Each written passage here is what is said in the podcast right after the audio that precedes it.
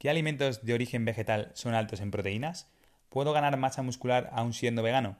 En este episodio vamos a analizar una lista de alimentos que te van a ayudar a ingerir más cantidad de proteínas si llevas una alimentación vegana. También puede servirte si quieres pasarte a cualquier otra variedad que incluya mucho más alimentos de origen vegetal.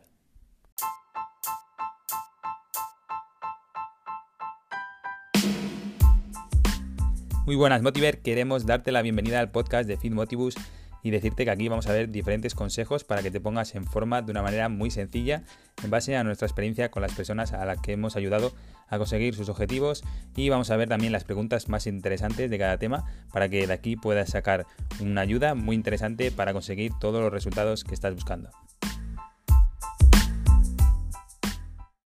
Muy buenas Motiver, en el episodio de hoy del podcast vamos a hablar y vamos a analizar un artículo que tiene como título Proteína vegana, los 14 mejores pasos que puedes tomar para ganar más músculo.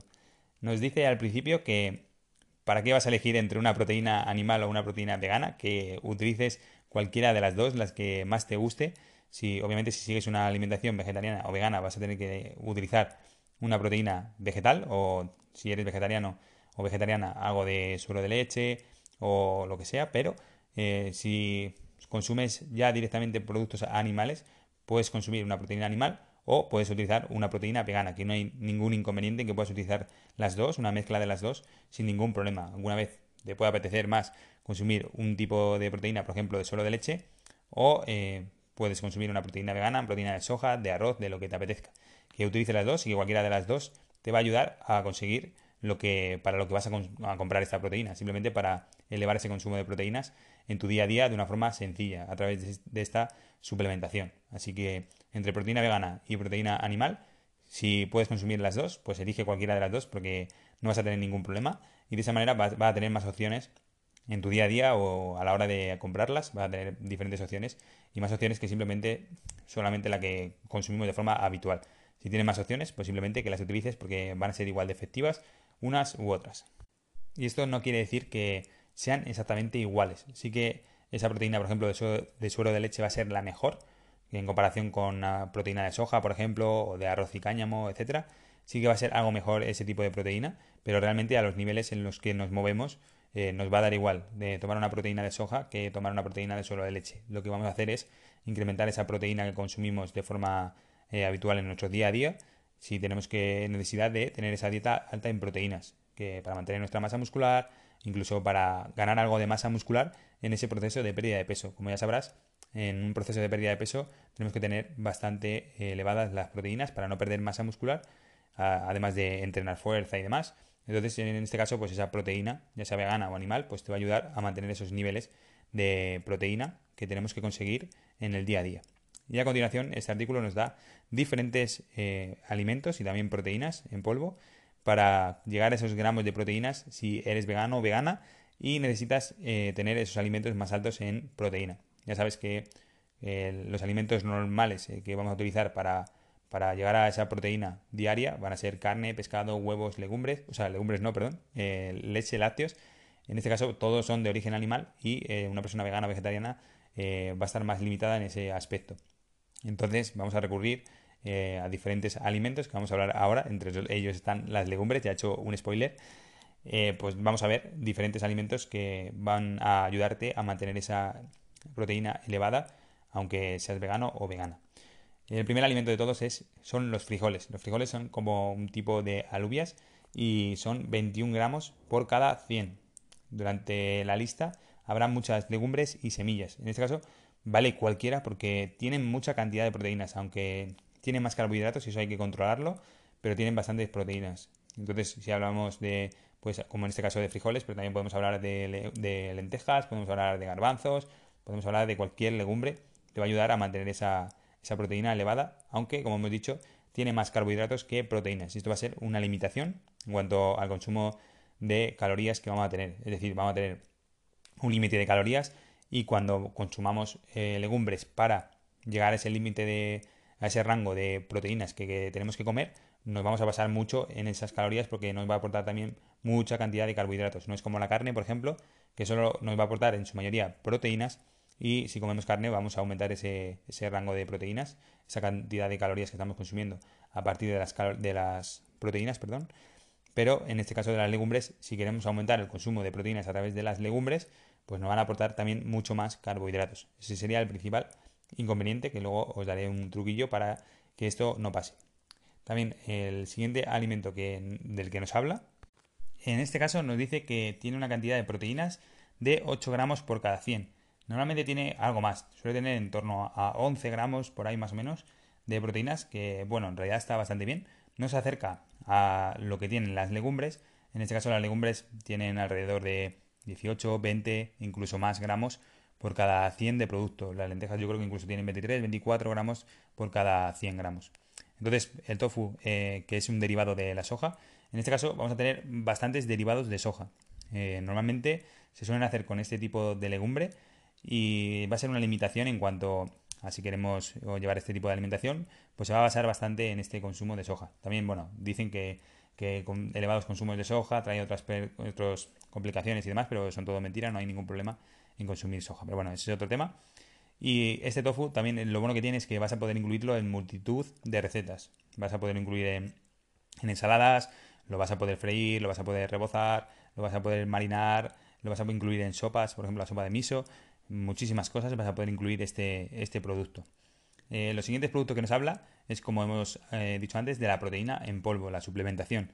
Nos habla de proteína de guisantes y proteína de cáñamo, pero lo que yo haría sería suplementarme eh, con proteína de soja. Suele ser la mejor, la que también más mejor perfil nutricional tiene.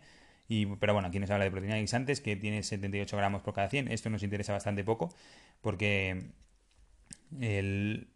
suelen tener elevadas cantidades de, proteína y simplemente teniendo, mm, da igual que tenga 87 gramos que 78 que 82, no va a ir a ningún sitio, es muy poca diferencia y lo mejor es que tenga ese perfil nutricional eh, de la proteína mm, mejor y como hemos dicho es el mejor es la proteína de soja. Aquí como he dicho es ahora de proteína de guisantes de cáñamo mm, bueno puedes consumir la que más te guste tampoco hay gran diferencia. Y decirte nada, que la suplementación no es necesaria, pero si quieres aumentar esa cantidad de proteínas sin incrementar los hidratos, como hemos dicho antes, pues eh, son la mejor opción que tienes eh, vegana, por así decirlo. Eh, la mejor opción sería simplemente comprar este, este, tipo de suplementación y te olvidas ya de, tener que andar comiendo legumbres que te van a añadir carbohidratos y demás. la pista que os quería decir antes era simplemente que la soja deshidratada, por ejemplo, que se puede encontrar en algún supermercado y por ahí, y en herbolarios y eso, pues tiene 50 gramos de proteínas por cada 100 y tiene muchas menos eh, carbohidratos. Entonces, de esa manera, pues vas a poder elevar muchísimo esa cantidad de proteínas sin tener que consumir esa cantidad de carbohidratos. Pero claro, no vas a poder hacer esto todos los días de tu vida, no vas a poder consumir soja deshidratada todos los días. Por eso tenemos esa limitación que podemos sustituir con esas legumbres que nos van a aportar también eh, bastantes proteínas con los siguientes alimentos que vamos a ver y también con este tipo de suplementación que, ¿por qué no?, te puede ayudar a, mejorar ese, esa, esa, limitación que puede tener este tipo de, dieta. También nos habla sobre el tempeh, por ejemplo, que nos dice que tiene 19 gramos por cada 100, pero la verdad que es difícil de conseguir y bastante caro y también difícil de elaborar. Entonces, nos habla también del seitan, por ejemplo, que nos dice que tiene 75 gramos por cada 100 me parece una locura, tampoco creo que llegue a tanto, pero en realidad también es, tiene poco valor nutricional, está basado en el gluten, en las personas que tengáis un poquito más de intolerancia al gluten, pues no os va a sentar nada bien, y también lo he dicho, es muy difícil, es difícil de conseguir, este sí que es más fácil de elaborar en casa y demás, pero bueno, son ciertos productos que, bueno, que no vas a consumir mm, muchas veces a la semana y que son un poco, un poco raros y que tampoco van a ayudarte demasiado. En este caso es mucho mejor tirar por la opción de las legumbres y a mayores si queremos meter algo de proteína, pues esa soja deshidratada o la, suplementación de proteína que no tiene nada malo. Estos son recursos que podemos tener y que nos pueden ayudar en cierto momento, determinado día en el que vamos a comer esto, pero poco más. ¿vale? Luego, por ejemplo, también nos habla de jackfruit. Esto no sé ni qué es, simplemente es una fruta, que, pero es que al ser fruta, pues nos dice que tiene 1,8 gramos por cada 100. Eh, la verdad que para ser una fruta sí que tiene una cantidad elevada de proteína, pero lo mismo. Eh, tampoco vas a consumir una cantidad excesiva de esta fruta para que te suba los gramos de proteína bastantes. Con 1,8 gramos te comes 200 gramos de esa fruta tienes 4 gramos que no va a ningún sitio. 4 gramos arriba, 4 gramos abajo, no va a ningún lado. Entonces, simplemente centrarnos en lo que he dicho antes. En las legumbres, suplementación, de vez en cuando ese tipo de productos. Y ahora vamos a entrar en otro producto que también te va a ayudar bastante. Por ejemplo, nos dice aquí, nos habla de los pistachos, que tienen 10 gramos por cada 100. En realidad, cualquier fruto seco tiene bastante cantidad de proteína. Los hay muchísimo mayores, como por ejemplo cacahuete, que seguramente tenga más de 20 gramos por cada 100.